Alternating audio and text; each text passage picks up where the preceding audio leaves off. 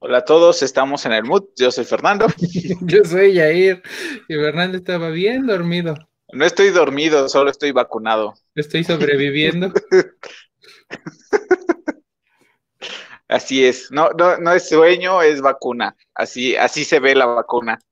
La Astra sobre todo. Después de, de 12 horas. Pero bueno, hoy vamos a hablar de, de Suicide Squad y todas las buenas películas que tiene DC que no son tantas. No empieces, Fernando. Es la verdad, Jair. No, claro que tiene buenas películas. Pero no son tantas. O sea, es que llevan menos tiempo. No, no, no, no. O sea, bueno, vamos a empezar por lo primero. La última película, que es de Suiza Squad. O sea, se estrenó la semana pasada. Ya sabemos que es un fracaso en taquilla. Ah un fracaso en taquilla, pero los dos creemos que es una muy buena película. Es que es lógico que sea un fracaso en taquilla. O sea, sí. Es que la, estrategia de el estreno simultáneo es lo que convierte a, pues tanto a Black Widow como ahora al Suicide Squad en, en un fracaso taquillero, pero, o sea, dentro de lo esperado, me parece que han tenido buenas ganancias yo, yo espero que, o sea, que se mantenga, que igual y no fue un éxito en la primera semana, pero que tal vez se mantenga así por tres semanas, ¿no? O sea, es una, es una muy buena película, es súper divertida. La verdad es que James Gunn lo hace muy bien. tendría que decir yo que, o sea, el equipo principal, sí, es completamente increíble. O sea, King Shark, Ratcatcher, Flag, Polka Dot Man, o sea, todos ellos se llevan la película sin lugar a duda. Más que Harley, incluso. Gracias, James Bond. Sí, o sea, creo que hizo bien en nivelar la película. No se siente una película de Harley y sus amigos. Como si se sentían las versiones anteriores. Yo tengo que confesar algo. No he visto la primera entrega de Suicide Squad. Jair, ¿cómo? Oh, ah, bueno, vamos a cortar aquí el video. Jair va a ver la película y vamos a regresar.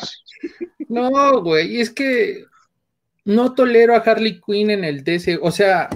¿Cómo no la toleras si no has visto la película? Vi Birds of Prey y dije, no. Y luego, o sea, vi, vi como un poco de lo que mostraron en los avances y de pronto como todo este boom que tuvo y dije, ay no, Dios, Deja, o sea, yo creo que lo peor de la primera de The Suicide Squad no es Harley Quinn. Es, es Will Smith, que es muy malo. Will Smith es muy malo. Y Jared Leto como Joker, que es horrible. ¿Sabes qué? Yo creo que todo tiene que ver que después de ver Batman v Superman, The Dawn of Justice o El origen de la justicia, no recuerdo ni el título, quedé como... Ah, gracias, pero no quiero seguir viendo esto, Marta. Entonces, después vino Suicide Squad y fue como de, no, tampoco. Pero, o sea, güey, esta joyita de verdad vale mucho la pena. O mucho. Nanahue ya era mi personaje favorito. Y si no han visto la serie animada de, Harley Quinn en HBO, también se las recomiendo, está muy buena. Y también en esta serie animada, Nanaue es parte de su equipo. King Shark es parte de su equipo, pero en la serie animada es un nerd de computadoras, que además es un tiburón que come gente. Entonces es muy divertido. Pero creo que esta película lo hace muy bien. Y si no la han visto, deberían de irla a ver porque no lo sé. Es, muy divertida. Yo creo que es la fórmula, o sea, la fórmula de James Bond. indicado, o sea, crear un equipo de perdedores que resulten agradables, güey, entrañables. O sea, durante las dos horas empatizas con todos, ¿no? O, sea, desde el momento en el que Snizzle muere, no, Snizzle. Sí, Whistle. Eh, Snizzle es un Pokémon, es esa parte. Sí, perdón, Whistle, o sea, lo ves ahogarse y es como de, güey, ¿por qué? O sea, sí acabo de escuchar que mató 35 niños, pero ¿por qué lo dejan morir así? O sea, te sientes mal de verlo morir ahogado, güey. No, o sea, y creo que bueno, ahí vamos con los spoilers. O sea, las únicas dos muertes que me hicieron sufrir fue Rick Flag y Polka Dotman. Ah, bueno, es que Polka Dotman es una historia también bastante chula y que se cuece aparte. O sea, no, la verdad es que sí, repito, creo que dieron con el director indicado y esto, o sea, yo he leído comentarios que muchos dicen, es que repitió la fórmula de Guardianes de la Galaxia y no. Sí. No. Sí, no. Sí. O sea, perdón, pero la filmografía de James Gunn nos tiene acostumbrados a que convierte a perdedores en grandes villanos o en grandes héroes. O sea, no vamos tan lejos. Brightburn eh, eh, es una gran película en la que el niño es un perdedor y de pronto es eh, un gran villano, güey, y, y conectas con él. Pero esa no es cómic. O sea, siento que. No, no, no, yo sé que no es cómic, pero a lo que voy es que está acostumbrado a manejar estos matices. No, es cómica. Mm, sí es cómica. ¿Sabes qué? Hay un punto también. O sea, no, cómico no es. Ay, había un perro que se llamaba Resistol, se cayó y se pegó. Eso muchos lo entienden como el chiste. Pero, güey, Brightburn, claro que tiene humor negro por todos lados. Y las escenas que tiene Suicide Squad esta versión de 2021, como por ejemplo, güey, me mama la escena donde ya van manejando y John Cena eh, mete su brazo, bueno, Peacemaker mete el brazo y agarra al conductor de la cabeza y lo azota, güey. Dime que no te reíste con esa escena. O sea, todo viene explotando y él lo está azotando, güey. Ese es el tipo de humor que maneja James Gunn. O sea, imagínate que me hace pensar que John Cena es un buen actor no me parece que sea tan malo. Bueno, es que no, no, rápidos y furiosos, pero aquí. No me parece que en esta película sea malo. Creo que es el papel perfecto para él. Y, o sea, tenemos que hablar de John Cena en calzones. O sea, porque creo que es necesario. Yo no lo necesitaba, o sea, lo he visto luchar, ya lo he visto sin playera muchas veces. Yo sí, pero, pero no. Lo has visto en espido, pero en calzones no.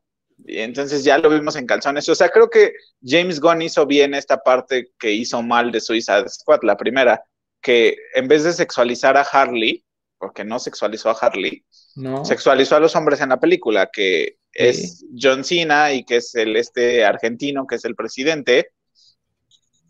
O sea, lo hizo muy bien en cuanto a, a, quitar la mira de Harley Quinn. Por ejemplo, las únicas dos mujeres son Harley y Ratcatcher y nunca se siente...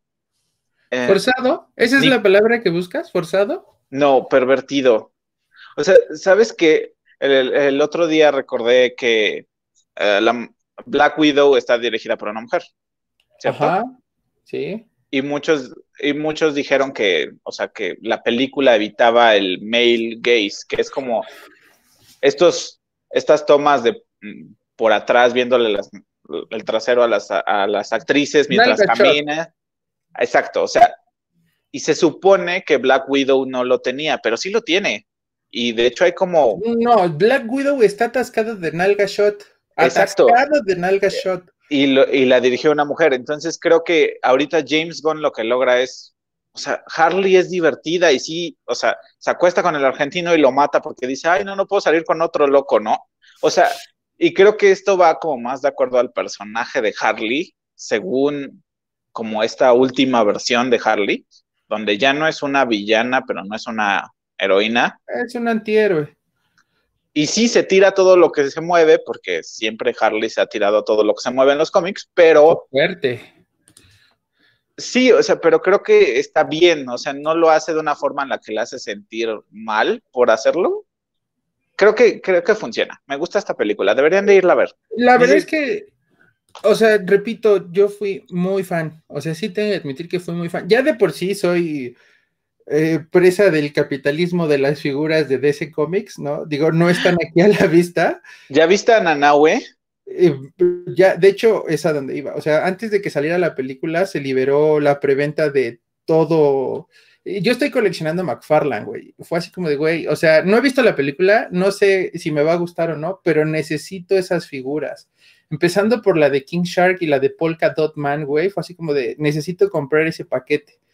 Y, güey, ahorita, o sea, hoy eh, las preventas para eh, la segunda versión, tan solo en McFarlane, la segunda versión de King Shark, porque viene este paquete de cuatro que trae a Peacemaker, bueno, es Peacemaker, Polka Dot Man, este, eh, Bloodsport y, Harley Quinn, ¿no? Este era como es el equipo que lanzó, juntas las cuatro y formas a, King Shark. Entonces el güey se dio cuenta que iba a ser un madrazo el King Shark y lanzó una figura aparte de King Shark, pero donde trae su shortcito con pues, como este pantalón como de pijama que le ponen en la película. Y hoy quise hacer la preventa y ya no alcancé. O sea, güey. Y ahora todo el mundo pide a Ratcatcher o sea, como que esos dos personajes lograron robarse la película. Bueno, eh, yo colecciono Legos y en versión Lego el único que está es Polka Dot Man. Y haz de cuenta que se volvió la figura más popular del Lego en las últimas dos semanas, porque tiene años ese personaje y jamás nadie lo había buscado y ahorita todo el mundo está buscando comprarlo. O sea, creo que la película funciona. Espero yo que le vaya mejor en taquilla y que podamos tener una tercera parte con, con otro equipo donde van a morir todos, estaría yo muy feliz con eso. Difícilmente van a lograr algo en taquilla, ¿no? Ya todos tienen acceso a... O sea, no, nunca midieron las consecuencias de ponerla en streaming instantáneo al momento de estrenarlo en taquilla. O sea, ya le estás dando acceso a la piratería que tenga ya la película en formato Full HD, 4K, Super Ultra 8K widescreen. Entonces, güey, mucha gente no necesitó y o sea, perdón, ¿no? YouTube, no escuches esto. Pero, güey, o sea, yo tuve que recurrir a eso. Y, mucho yo tiene que ver yo no YouTube. Pero no YouTube, pero el señor paga un VPN, que técnicamente es como comprar la piratería, ¿no? O claro que no. No te exime, no te exime, o sea, tener un VPN no te exime de estar cometiendo el mismo delito que yo estoy cometiendo. No, Jair, no. no. Pero adelante, no hablemos de crímenes en YouTube, por favor. o sea, a lo que iba es que creo que mucho tiene que ver el FOMO, güey. O sea, el FOMO de la gente es lo que hace que la consumas pues en páginas que no deberíamos estarla consumiendo y que no estén tomando a Latinoamérica como un punto importante para pues para este tipo de distribución, güey, porque al final mucha gente se suscribiría solamente para ver la película.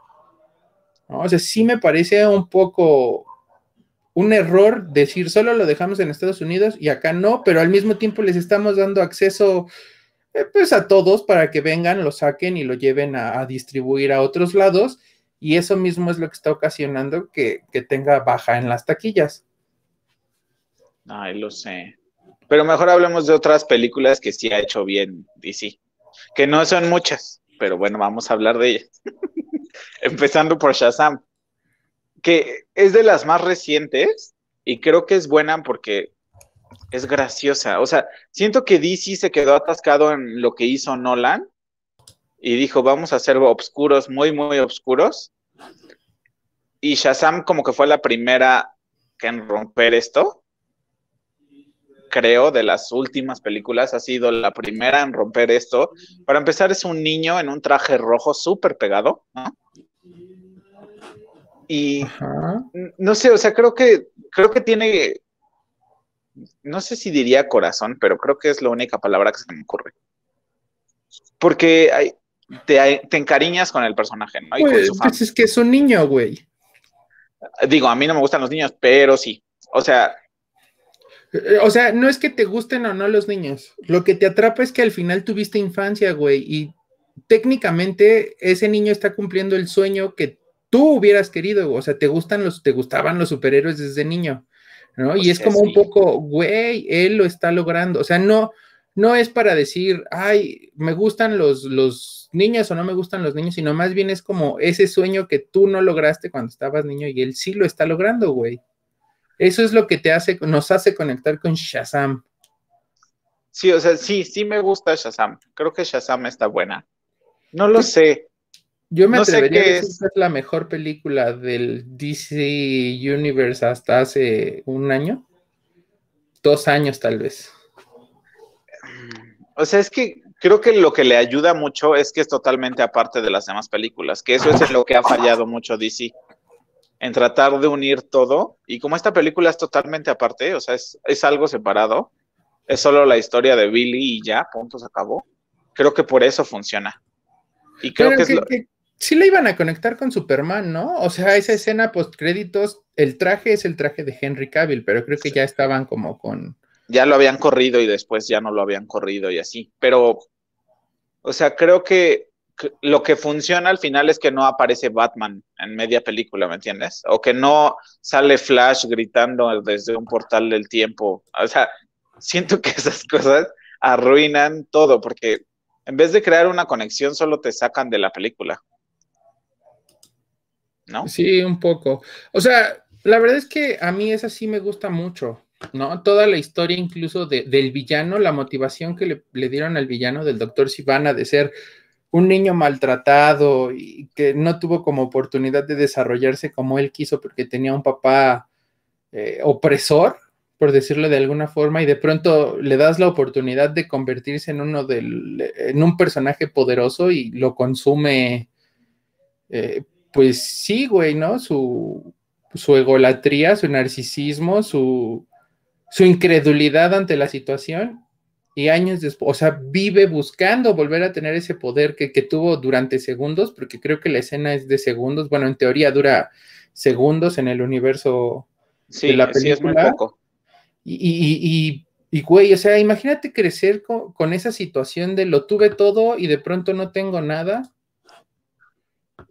O sea, de Shazam lo que más me emociona es ver la segunda parte, la verdad y, saber que va a haber segunda parte y esperar que sea una buena segunda parte, que eso, eso no lo sé porque es DC y entonces está un poco complicado, pero espero yo que mejore. O sea, siento que lo que quieren es replicar lo que lograron con la siguiente película que vamos a hablar. Bueno, la siguiente trilogía, que es, es la versión de Batman de Christopher Nolan y la trilogía de The Dark Knight. Y creo que siento que, o sea, la trilogía es muy buena.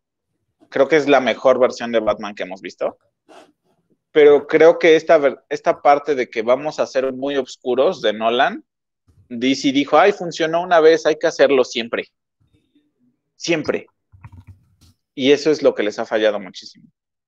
¿No? ¿No crees? Es que, es que sabes qué? que este, este Batman en particular es como muy, muy debatible, ¿no? Porque muchos dicen que es, o sea, yo me incluyo, para mí es el mejor Batman y muchos otros ahora ponen a, Michael Keaton como el mejor Batman, pero creo que tiene que ver porque este Batman de Christian Bale está conviviendo en un universo real, o sea, nunca se, nunca se plantearon cosas eh, que, vivieran en un universo de cómic, ¿no? O sea, no se habla de elementos químicos inexistentes como la kriptonita, no se habla de orígenes de villanos eh, que fueron provocados por caer.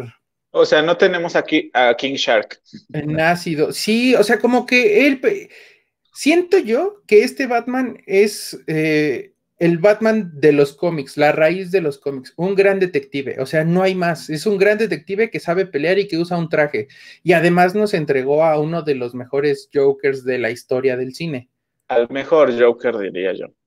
Híjole, es que yo pondría a César Romero, que fue el primer Joker que apareció.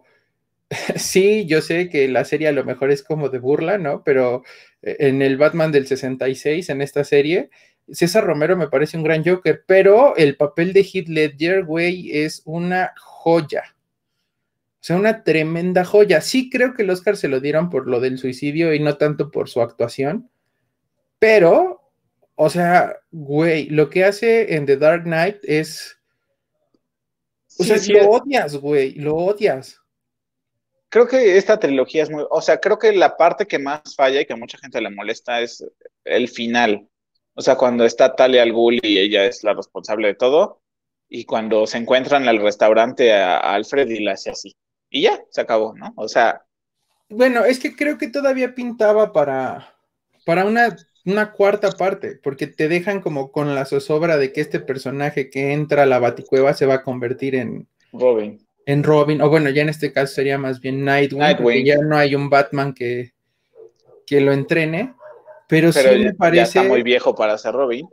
Y, me parece que aquí lo que estaba pasando era que, que lo dejaban al aire. O sea, como que no estaba planificado una trilogía, sino escribieron la primera película, tuvo éxito, le dieron la segunda película, tuvo éxito, le dieron la tercera película y tan no estaba planificado que en la segunda eh, metes a, a Shazam eh, metes a Shazam, perdón, estaba leyendo el comentario que apareció aquí, este, metes a, al Joker a, la cárcel y como pues ya no hay forma de, de traerlo para la tercera entrega, entonces lo dejan eh, como si, o sea, no lo rescatan de la cárcel porque supuestamente incluso los villanos le tienen miedo, ¿no? Por ahí aparece en uno de los periódicos de la película que, bueno, ¿qué decirte este Batman que estamos viendo, que también es un gran Batman?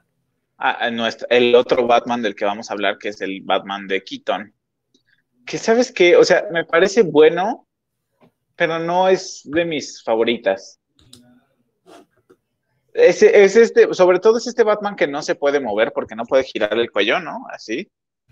Creo que eso es, es, lo que más recuerdo de ese Batman, que no puede girar la cabeza. Y a Gatúbela. Eh, híjole, yo no sé, yo ahí sí recuerdo mucho a este Joker. También me gusta mucho. No me parece que sea el mejor Joker, pero sí, sí me gusta bastante. Yo tengo que admitir que estas películas de Michael Keaton las vi ya más grande, o sea, no, no fueron como parte de mi infancia porque eh, las que pasaban en Canal 5 eran más bien las de los batipezones. Sí, claro, claro, George Clooney. Ajá, George Clooney y sí, sí es George Clooney y hay otro, ¿no? Eh, o sea, creo que en ese momento fueron tres Batmans. Solo es George Clooney, ¿no? George Clooney, no, hay un tercero. Ah, ya sé quién dices, pero no recuerdo su nombre. Bueno, que los villanos eran Arnold Schwarzenegger como el señor frío y estaba Jim Carrey como... Y, y Poison Ivy.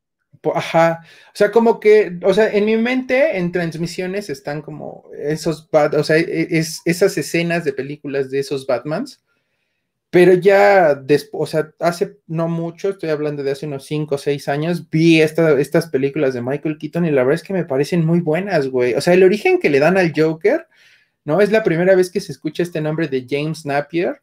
Ajá. Y, de ahí lo han retomado para algunos cómics como de, White Knight. Pero nunca es algo, bueno, es que Joker ha arruinado su, historia de origen varias veces, pero sí, no hay nada definitivo todavía. Ajá, y justamente me parece que este universo oscuro que nos dio eh, Tim Burton, güey, estoy súper seguro que es la inspiración de la caricatura que popularizó a Batman en el 90, del 92 al 96. Estoy seguro. O sea, es como todo cargado así de obscuridad, güey. Eh, sí, es, es, este Batman me parece, o sea, comparándolo con Iron Man, creo que Michael Keaton realmente tiene un papel de seductor. ¿no? Que no tiene Robert Downey Jr. durante toda la trilogía de, Iron Man. Bueno, es que uh, sí, sí, en eso estoy de acuerdo. O sea, creo que Michael Keaton sí es un seductor, que es un poco lo que presentaban con el Batman de los setentas, ¿no? Que también ya poco a poco lo han ido quitando por estas ondas de, pues de cómo ha ido avanzando la cultura ¿no? Entonces han ido dejando de fuera un poco que Batman sea este güey mujeriego, que todavía se ve un poco con Christian Bale, ¿no? Sobre todo en la escena de, me parece que es en la primera película, donde... Cuando está en el yate. Eh, una es el yate, la segunda está en una fiesta, tiene tres chicas y se mete él a la fuente, güey, así como en esta onda de, oh, yo soy... Soy nefasto. Ajá, y cualquiera quiere andar conmigo. Creo que estos o sea, realmente manejaban como ese papel del Batman seductor, del Batman detective, ¿no? Y que no necesitaban de otra cosa más que de su confianza y de su fiel compañero Alfred para poder resolver eh, todos los problemas. Y algo que está bien chingón, bien chingón, es que este Michael Keaton regresa pues a, ser Batman. ¿no? O sea, él va a ser Aparentemente con todo lo que va a pasar en, The Flash, en esta película que viene, que es como el reinicio o la crisis del DCEU, este, él se va a quedar ya como en el papel principal de Batman, ¿no? O sea, van a desaparecer a, Affleck y él se convierte en este Batman que se estaría viejito. viejito y que tendría como la armadura. Y por ahí anda el rumor de que también Bale regresa. O sea, Christian Bale sí dijo como, güey, ya no me importa el Oscar, porque Christian Bale mucho tiempo estuvo peleando el Oscar y no, este, no, no, no lo lograba. ¿no? Entonces como que ya dijo, ya a la chingada el Oscar, ya denme lo que sea y quiero volver a ser Batman y parece que viene por otras tres películas y otra vez dirigidas por Christopher Nolan. Ay, no lo sé, Jair. Suena todo a demasiado. No lo sé, mi Fer, no lo sé. O sea, sí creo que Keaton podría ser bueno otra vez, pero ah, no lo sé. Güey, es que Keaton sí sería un gran Batman en, el papel de, de, Batman. Ajá, o sea, para interpretar a un Bruce Wayne viejo y tener una historia de Batman Beyond, yo creo que estaría chingón, porque al final estaría como en ese punto de los que vieron en el 89 la película, o sea, realmente avanzó el tiempo, güey, y ya es un Batman viejo y que seguramente irán contando algunas historias. Pero seamos honestos, Batman del futuro no es muy popular, que digamos. Perdóname, perdóname, pero tengo que decirte que estás equivocado. O sea, The Future's End se vendió gracias a The Batman Beyond. El o sea, sí, pero creo que Batman del futuro se volvió popular después de que terminó. O sea, se hizo como esas películas de culto que nadie fue a ver, pero que después de 10 años, que son malísimas, alguien vio y dijo, ay, está buena, ¿por qué no la había visto antes? ¿no? Pues, o sea, llegó y siento que eso pasó con Batman del futuro. Puede ser un poco porque eh, el final de Batman del futuro se incluyó más bien en los episodios de la Liga de la Justicia sin Límites. O sea, como que no lo terminaron en la serie, pero eh, después el fandom salió y dijo, güeyes, necesitamos que por favor terminen esta historia y lo lanzaron en, en los últimos episodios de la Liga de la Justicia sin Límites. Y de ahí hacia acá, yo creo que Batman sí ha tenido gran popularidad, Batman Beyond. O sea, tan es así que te digo, The Future End, que es una, un arco muy pequeño de cómics, se vendió gracias a, la aparición por primera vez en cómics de, Batman, de Batman Beyond, o sea, porque es un personaje de caricatura que no se había incluido, pero ahora brinca los cómics en The Future End. Y, güey, o sea, también las figuras se venden, o sea, no duran ninguna de las figuras de Batman Beyond. Entonces, evidentemente, si ahorita ya están vendiendo figuras es porque algo viene, ¿no? Eso ya lo, lo he aprendido a la mala. ¿No? De pronto tenemos figuras de las gárgolas y en unos meses se van a, se va a anunciar una nueva caricatura de las gárgolas. Pasó con He-Man, güey, o sea, se vinieron otra vez las figuras de He-Man y estamos teniendo una oleada de caricaturas. Entonces, estoy seguro que no van a desaprovechar a ese personaje. No lo sé. Mejor pasemos con el siguiente. que es la Mujer Maravilla, que, que este es como el claro ejemplo de que DC puede hacer las cosas bien una vez y después arruinarlo todo. Sí. Y, creo que, o sea, la segunda película de La Mujer Maravilla es claramente el vamos a arruinar todo lo que hicimos bien la primera vez. Y, la primera película funciona porque es esta parte en la que ves, en la que ves a las Amazonas y conoces la historia y todo está muy padre, pero al final cuando, cuando es una batalla de CGI gigante y a pesar de que me gusta esta película, creo que falla mucho en el villano. O sea, simplemente el casting no me parece correcto. Y menos si vas a hacer un monstruo gigante y le vas a poner la cara del actor así en pequeñito, llena de fuego, y va a haber una pelea donde hay mucho fuego y no se entiende nada, ¿no? O sea, me gusta, pero no es una película perfecta. Es lejos de ser película perfecta, pero es la primera película que tiene una superheroína como protagonista. O sea, DC lo hizo antes que Marvel. Sí. Pero ya existían películas de la Mujer Maravilla. Bueno, ya existía Gatúbela, pero ese no es el punto ya. No, no, no, no, no. O sea, Wonder Woman ya tenía películas.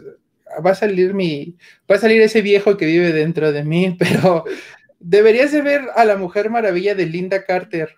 Sí, la he visto. Y, ya tenían películas. Y sí, sí, o sea, lo entiendo perfecto, pero no es el mismo nivel. Ah, bueno, claro, los valores de producción han cambiado. Yo tengo un tema con esa película. A mí me gusta mucho, la primera película de La Mujer Maravilla me gustó muchísimo.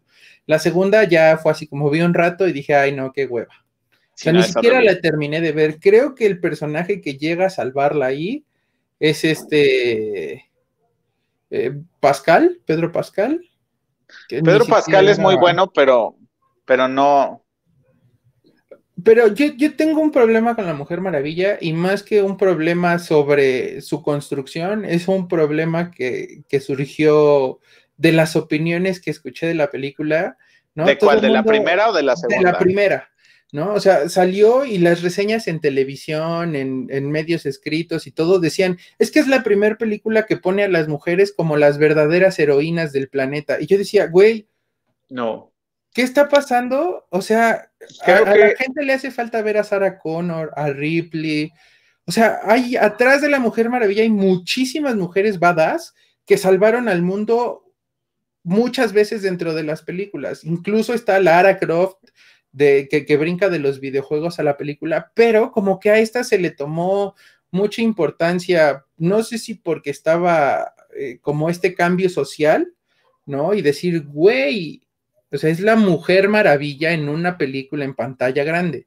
Tengo no que decir algo, que o sea, sí, yo también vi muchos de estos comentarios de, sí, la mujer maravilla salvó al mundo, pero pues no, al final el que salvó al mundo fue Steve porque él explotó el avión. O sea, sí.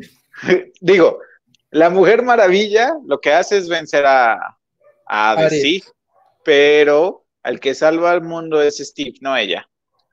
Y creo que ese es el problema que llevaron a la segunda parte, donde ella es una inútil y todo depende del hombre en su vida. O sea, y es como, bueno, vamos a darle todo este poder a la Mujer Maravilla y vamos a quitárselo porque va a seguir llorando por su novio de hace 40 años. Pero en general es algo que tiene la Mujer Maravilla, o sea, dentro de los cómics no tiene arcos donde brille, ¿no? Realmente siempre... Güey, no, yo no conozco, o más bien será mi falta de conocimiento sobre el personaje, pero yo no tengo en mi mente un arco de la Mujer Maravilla donde ella realmente brille como personaje. Hay uno donde va a perseguir a todos los dioses del Olimpo. Ese es bueno. Ese tengo que admitir que no lo he leído, porque regularmente siempre está acompañada o de Batman o de Superman. Tan es así que Injustice, o sea, güey. Bueno, en Injustice es el personaje más inútil.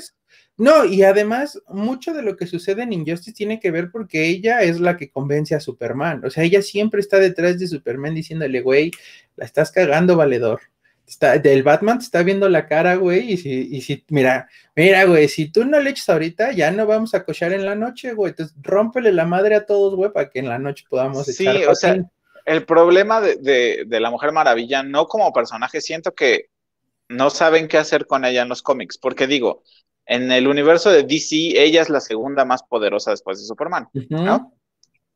Y siempre es como, bueno, no sabemos qué hacer con ella, que sea la novia de Batman. No, que sea la novia de Superman. Pero ahorita de Batman, pero ahorita de Superman. Y entonces siempre es la novia de alguien. Y sí, o sea, sí, estoy totalmente de acuerdo.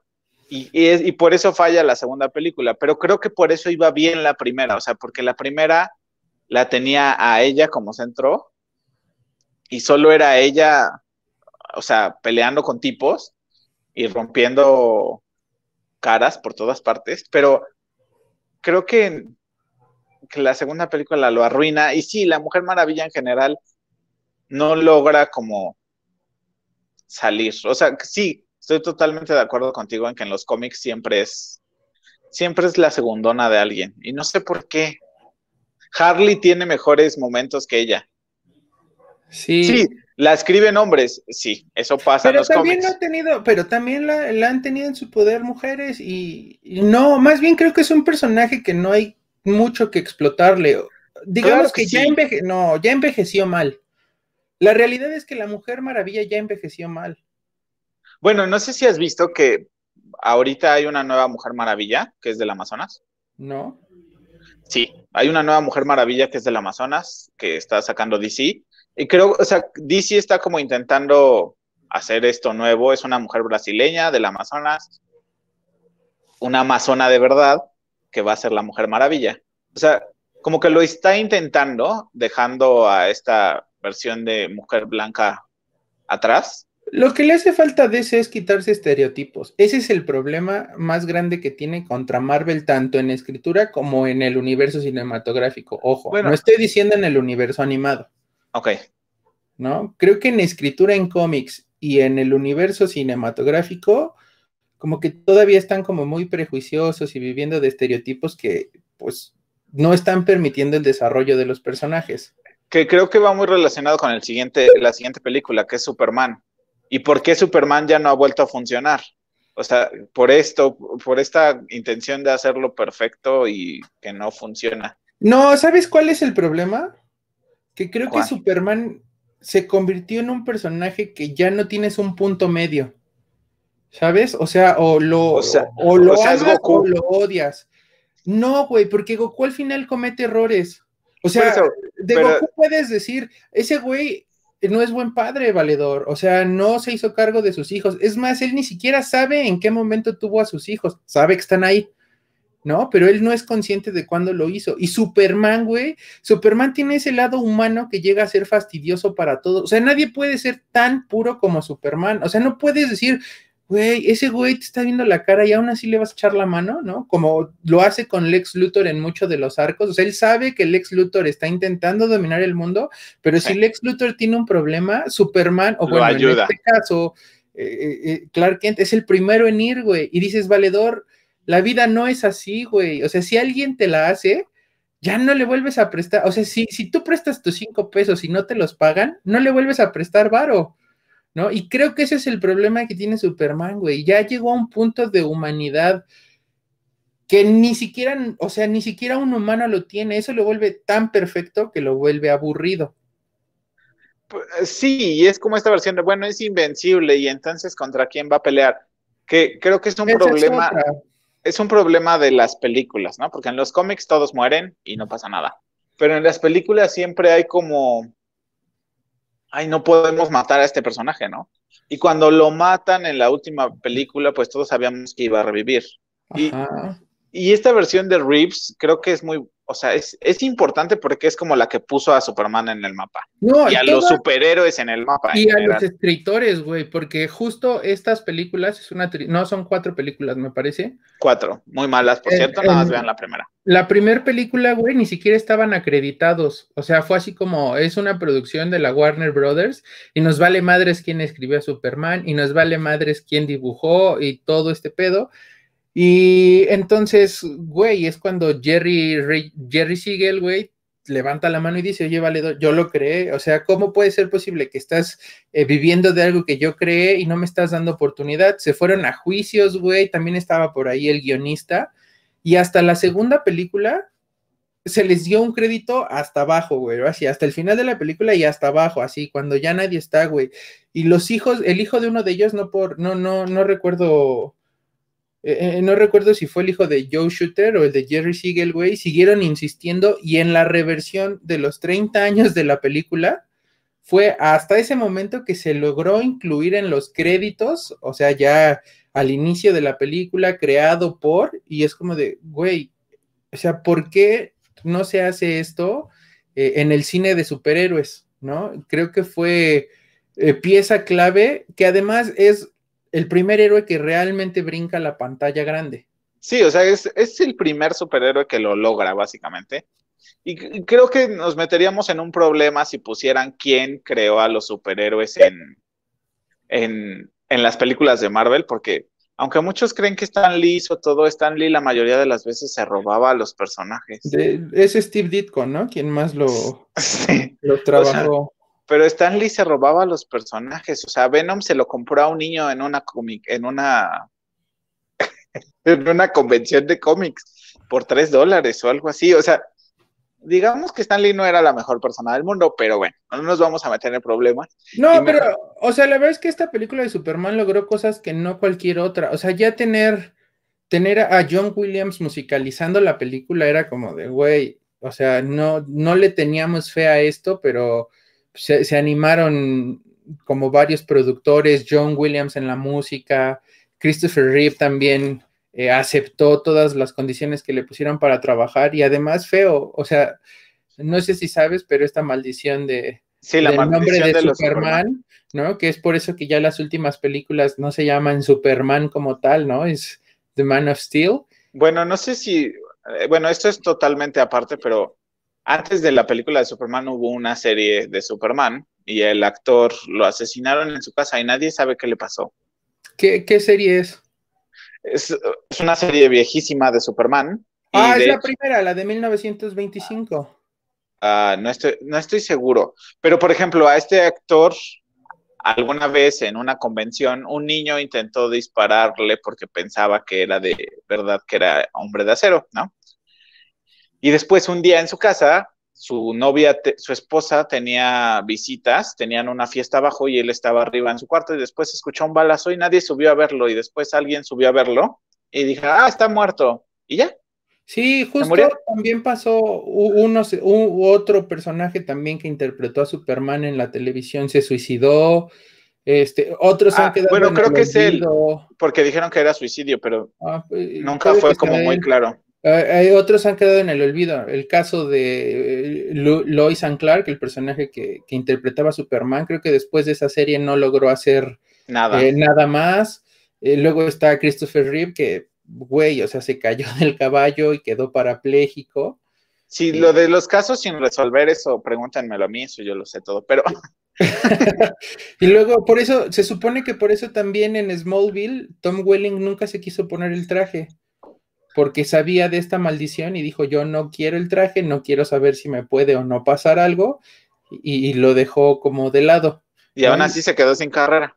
Bueno, que a otro, ahí te va otra se supone que ya se está trabajando como en el revival de esta serie de Smallville, pero, o sea, ya, ya había guiones, ya había como, pues sí, ya la producción ya iba avanzada, pero sorpresa, nos acabamos de enterar que una de nuestras estrellas más importantes está ah, ligada a Nexium.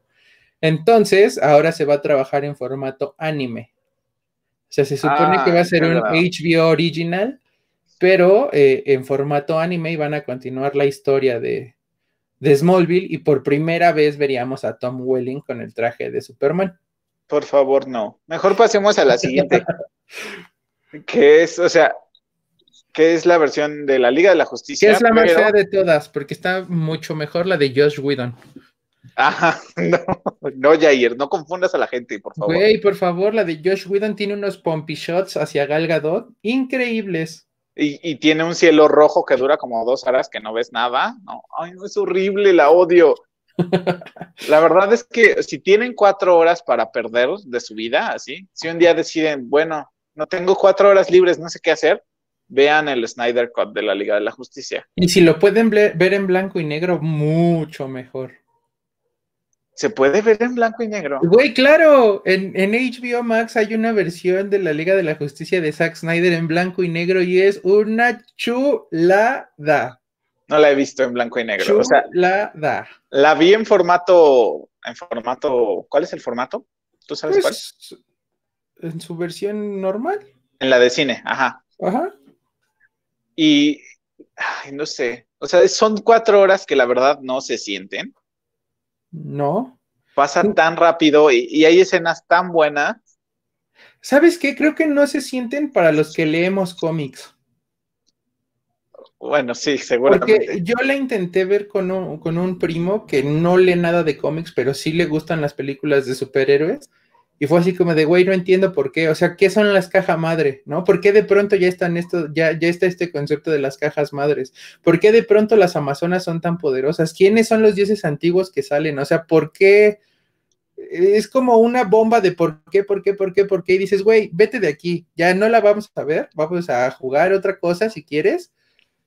Porque hay términos que no, no hubo tiempo como de introducir en otras películas, ¿no? Como debió de ser eh, la secuencia natural. O sea, sí, pero son dudas que, bueno, bueno, las Amazonas siempre han sido poderosas, que las hacen ver como inútiles de vez en cuando, es aparte, ¿no? Saludos a todos los que nos están viendo por Facebook también. Este, estamos hablando de todas las buenas películas que ha hecho DC, que no son muchas, pero son algunas. ¿no? y, de esta versión de, del Snyder Cut de la Liga de la Justicia, donde creo que, ay, no sé, es tan buena, hasta me emociono. O sea, sí creo que a mí, de mis partes favoritas es la escena de las Amazonas. Es de mis favoritas, tanto la, escena de las Amazonas como donde pelean contra Superman y la batalla final donde Flash corre muy rápido, ¿no? A mí me gusta mucho eh, la batalla de los viejos dioses contra Uxas. O sea, esa me mama. Y luego de ahí la, primera escena de Barry, si es Barry este Flash, ¿ah? Sí. De Barry Allen corriendo para rescatar a, a Iris. Güey, son una joya. O sea, son una delicia visual. Sí, o sea, sí. Si no la han visto, deberían de verla. Voy a verla en blanco y negro para probar lo que dice Jair. No, estoy muy seguro, pero bueno. Güey, es como ver cine francés sin ser mamador, ¿sabes? Así como, uy, vi la Liga de la Justicia en blanco y negro y levantas oh. tu meñique. Así te escuchaste, así, justo así te escuchaste. Acabo de ver la Liga de la Justicia en blanco y negro.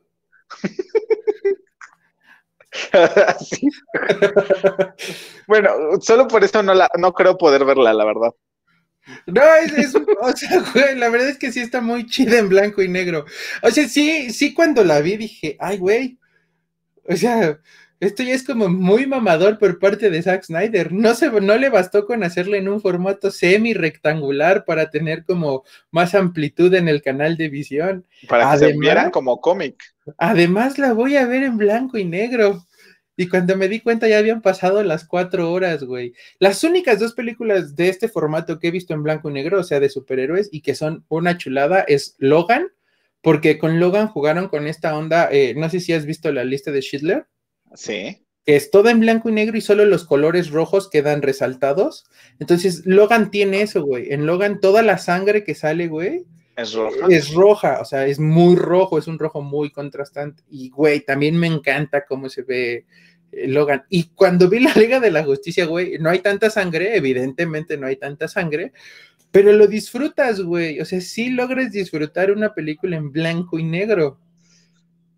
mejor pasemos a una película muy colorida, que no es, no es la favorita de Jair, pero es Ni la he visto. Ah, no es cierto. Sí la viste y no la terminaste, ya nos habías dicho. no, es, es que no me gustó. A mí sí me gustó. O sea, creo que. Ay, no sé, no sé cómo explicarlo, porque sí me parece una película buena, pero no me parece una película de superhéroes. Ok. O sea, es más como un, un problema muy estúpido en el que se mete Harley, pero no hay superhéroes o sea, el único, la única con superpoderes es Black es Canario Negro y usa sus poderes en los últimos cinco minutos. O sea,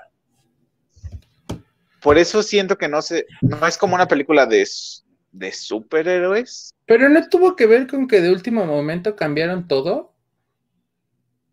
O sea, creo ah. que era The Birds of Prey y luego se le agregó ese de la fantástica emancipación de Harley Quinn. O sea, es como. O sea, e-, ese título se le agregó porque pensaban que no se iba a vender la película si no la relacionaban con Harley Quinn, que fue el. Sí, o sea, DC tiene solo una persona que vende mucho y esa es Harley Quinn. Entonces, en el universo de películas. Sí. En los cómics y en las figuras es Batman y Superman, güey, y nadie los va a destronar. O sea, bueno, pero a Harley no le va mal. No, güey, no, por favor. Ya, o sea, es que Harley es horrible, güey, es que es un personaje, no, güey, es que es como hacerle un homenaje al, al, a las personas que creen que estar, que tener problemas mentales es bonito, y no lo es, güey, no lo es, de verdad. O sea, eso es lo que a mí me refleja Harley Quinn. Efectivamente, en la película de Suicide Squad 2, me parece que lo hace bien. O sea, así es como. No necesito volverme a enfrascar con un güey que está mal de la cabeza, porque además me va a llevar a mí a estar mal de la cabeza, ¿no? Pero en las primeras dos presentaciones, güey, es como, ay, mira, sí, estoy loca, güey, así tengo ansiedad, tengo depresión, uh, uh, uh y por eso mato, güey, y estar conmigo es bonito porque, o sea, quien, quien me quiera me va a querer por lo que soy, y es que, güey, no va. Pero eso, eso no es un problema de cómo se ve Harley ahora, es un problema de, de, que se creó el personaje, por eso se ha intentado como cambiar muchas veces, pero es el, es el mismo problema con Joker. ¿Por qué eres malo? Pues porque estoy loco. Ojo. O sea, siento que es. Es, el Joker de Jared Leto. No solo el Joker de Jared Leto, o sea, el Joker en general siempre ha sido como muy. Muy estoy loco porque. Porque me hicieron daño, ¿no? O sea, basémonos en esta última película de Joker, que también se nos que también está en la lista, es la última de la lista. o sea, que, que muestra un Joker que es un enfermo mental. O sea, sí tiene una, un una enfermedad mental y de ahí reacciona a su locura. No. Sí. El Joker de Joaquín Phoenix es víctima de las consecuencias de una sociedad que no acepta que existen personas que tienen problemas mentales. Harley Quinn es una persona que tiene problemas mentales y que quiere que todos la acepten como es y que no piensa cambiar porque así es ella. No me parece. No me parece. O sea, es que no puedo con Harley Quinn, puedo con Harley Quinn en los cómics, puedo con Harley Quinn en, en, la serie animada, güey, me parece un personaje desarrollado, incluso empecé a ver la serie en HBO Max y tiene un trasfondo, güey, es una mujer que sufre el engaño del que cree que es el amor de su vida y de pronto se da cuenta que no lo es, es una mujer usada y comprende que el amor existe en otra, en otra mujer que, o sea, indiscriminadamente sea hombre o sea mujer, se da cuenta que esa relación no es amor. ¿No? Entonces, güey, hay un desarrollo. En las películas no hay un desarrollo, solo está loca porque está padre estar loca. Y lo único que generó es que las mujeres que tienen problemas creen que está bien, güey. Normalizó una enfermedad. Creo que te estás proyectando. No me estás proyectando. No me estoy proyectando, exnovia mía. ¿Te das cuenta lo que provocaste en mí? Te estás proyectando, Jair. O sea, creo que sí, en la primera de, Suiza de Squad es como, ah, sí, está loca. Y, no explican el por qué, ¿no? Y en la, en la de Birds of Prey creo que queda un poco más claro que, que, la, que la lastimaron o sea, empieza en esta parte donde el Joker la deja y sin el Joker nadie la ve como una amenaza. De eso se trata la película, o sea, se queda sola y entonces tiene miedo de que la vayan a matar porque ya no es la novia del Joker. Entonces ella tiene que hacer un hombre por sí misma y por eso empieza a destruir y empieza... Sí, está sacando traumas, me queda claro. Y ya cuando llegamos a la última de Suicide Squad, también es como, bueno, ya no está loca por estar loca, pero sigue estando un poco mal. O sea, me parece que, en Suicide Squad, en esta nueva, en esta entrega, en la última, ya superó su duelo. Me queda clarísimo que aquí ya superó su duelo. Pero aún así, me parece que está normalizando algo que no se debería de normalizar. Entiendo que también es un personaje de cómic. Ajá, o sea, empecemos por ahí, Jair. Es una película. O sea, yo sé que es una película, güey. Yo sé, me queda claro, güey. Y que, o sea, tú no deberías de decirme eso a mí cuando yo soy el que siempre te dice eso a ti, güey. No, pero... en este momento creo que necesitas tú escucharlo ya. Es una película. No saques tus traumas en este momento. por favor, por favor. Y ya, vamos a hablar de, de la última, que es eh, Joker que ya la mencionamos así un poco, pero, o sea, esta del Joker lo que logra es como sacarte del universo de, superhéroes, que creo que por eso funciona varias de las películas que hablamos hoy. O sea, es una película que te saca totalmente. O sea, es una película buena, lejos de ser películas de superhéroes, y ya después tiene a un güey que se disfraza de payaso y mata gente, ¿no? Eh, eh, esa película pudo haber tenido un nombre genérico y hubiera tenido el mismo pinche éxito en taquilla que tuvo con el nombre del Joker, claro. En taquilla no lo sé, críticamente sí. Güey, claro que en taquilla, o sea, le ayuda, a, la taquilla le ayudó que se llamara Joker, ¿no? Pero si tú, si, si tú hubieras contado la historia sin ser el Joker y que al final en lugar de disfrazarse de un payaso eh, se pone una máscara de hombre lobo, güey, y hace que todos usen, hubiera tenido el mismo madrazo, güey. A ver, a ver, vamos a regresar a tu trauma. Y entonces el Joker no está normalizando a alguien loco se suba a un coche y mate gente. No, otra vez te digo, es que son cosas distintas, güey, porque al final la historia del Joker es una historia, güey, o sea, no me pueden venir a decir que después de que te corta tu novia, güey, te vas a volver un psicópata que va a salir a matar gente. Ok, de, ok. Harley Quinn ya está con un psicópata, ¿no? O sea, ese güey ya la volvió loca. ¿No? Entonces, fíjate lo que está discutiendo, güey. Ay, ya, el Joker ya no me quiere, güey. voy a estar sola, güey. Ya soy.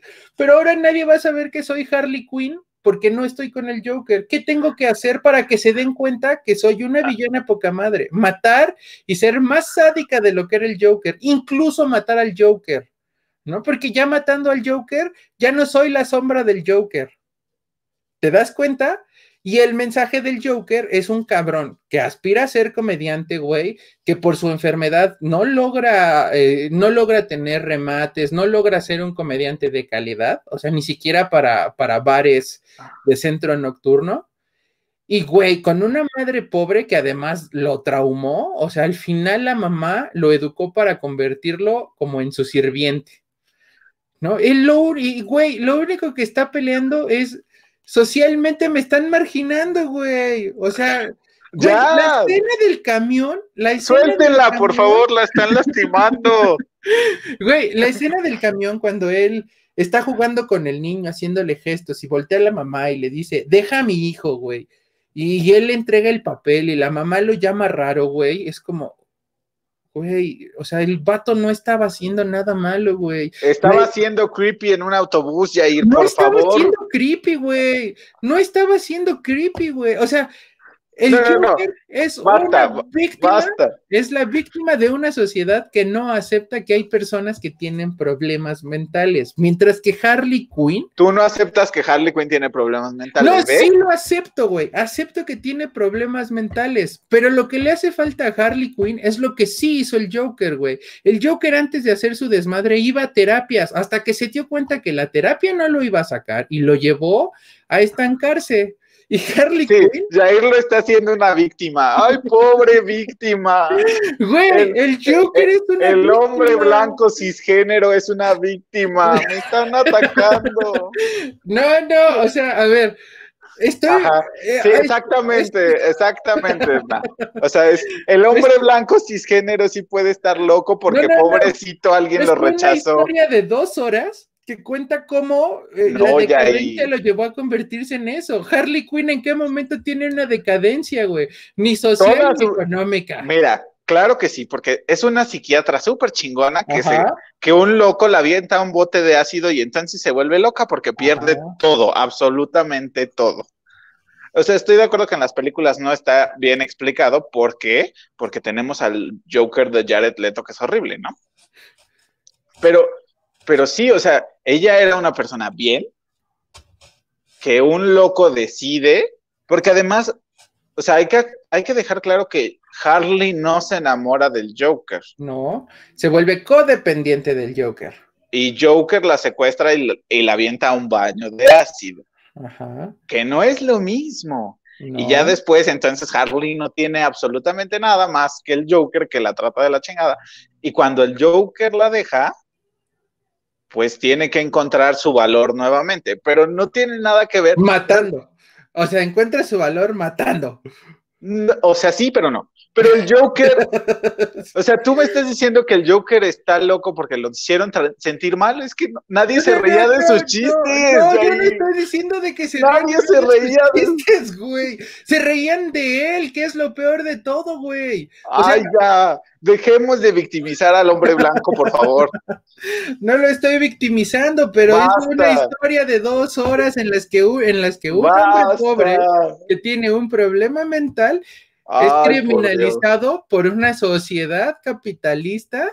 ¿Cuánta víctima? ¿Qué- o sea, ¿Quién le hizo tanto daño a este hombre blanco cisgénero? Por favor, ayúdenlo. Con una mamá opresora que lo convierte en su esclavo Ay, y en su sirviente. Por favor, por favor, ayúdenlo, ayúdenlo. No, Pero- pero bueno, no es lo mismo. Bueno, mejor vamos a, o sea, ya casi nos vamos, entonces hay que hablar de lo que viene para DC, así rapidísimo, que es de Batman, la nueva película de Flash, Shazam 2, y ya, ¿cierto? No, Blue Beetle. También va a haber película de Sí, Blue Blue Beetle. Beetle, directo a HBO Max. Y parece que quien lo va a interpretar es Sholo Madridueña, que es eh, que alcanzó mucha popularidad en la serie de Cobra Kai, que es, pues, es el estelar de Cobra Kai, Miguel. De hecho, ya está como en pláticas. Si se, si se afina, él va a ser Blue Beetle. Ay, sí, le hicieron bullying al Joker. Vámonos ya Claro. porque me, me van a hacer enojar. Dice Anuar, no creo que Harley se haya vuelto loca por ser usada por el Joker. Harley ya estaba loca. Conocer al Joker solo fue un catalizador. ¿Ves? ¿Ves? ¿Y el Joker no estaba loco? No, güey, al Joker lo vuelven loco. En la película del Joker, al Joker lo vuelven loco, güey.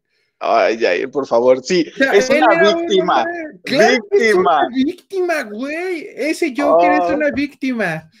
Ya, basta, por favor. Déjenos ahí en los comentarios de No nos deje nada. Bueno, no, o sea, es evidente, es evidente que Harley Quinn no es un personaje que Harley la pena. Harley Quinn no es una víctima, ok. No es un oh, personaje oh, que vale la pena seguir. Al Joker, al Joker de Joaquín Phoenix, sí, al de Jared Leto no. Ya, ya, ya, ya, vámonos, vámonos, por favor. Nos vemos el próximo. No, el miércoles. Nos vemos el miércoles para What If, episodio 2. Y el viernes con, con algún tema que se nos ocurra. Ahí vamos a ver un Random Nights. Nos vemos. Bye.